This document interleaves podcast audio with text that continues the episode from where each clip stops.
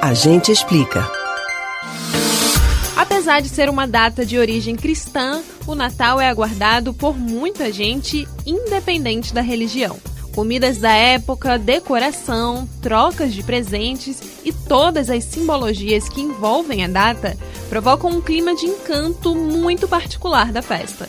Comidas da época, decoração, troca de presentes e todas as simbologias que envolvem a data provocam um clima de encanto muito particular da festa. Para os cristãos, esse período que antecede o Natal é conhecido como Advento e é repleto de tradição. Mas você sabe quanto tempo dura o Advento? O que significa esse nome? Como surgiu esta tradição? E o que os adeptos desse costume fazem de diferente nessa época? Conheça as curiosidades sobre o Advento no A Gente Explica de hoje.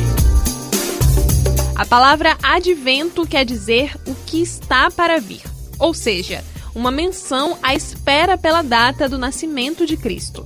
O tempo do advento representa para a igreja uma preparação até o dia 25 de dezembro. As duas últimas semanas, dos dias 14 a 24 de dezembro, visam em especial a preparação à celebração do Natal. Há relatos de que o advento começou a ser vivido entre os séculos 4 e 6 em vários lugares do mundo, como uma preparação para a festa. No final do século IV, onde hoje é a França, e na Espanha, era comum a realização de um jejum similar ao feito na Quaresma.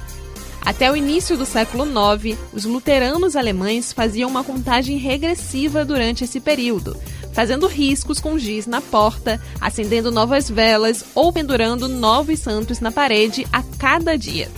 Foi daí que surgiu o calendário do Advento.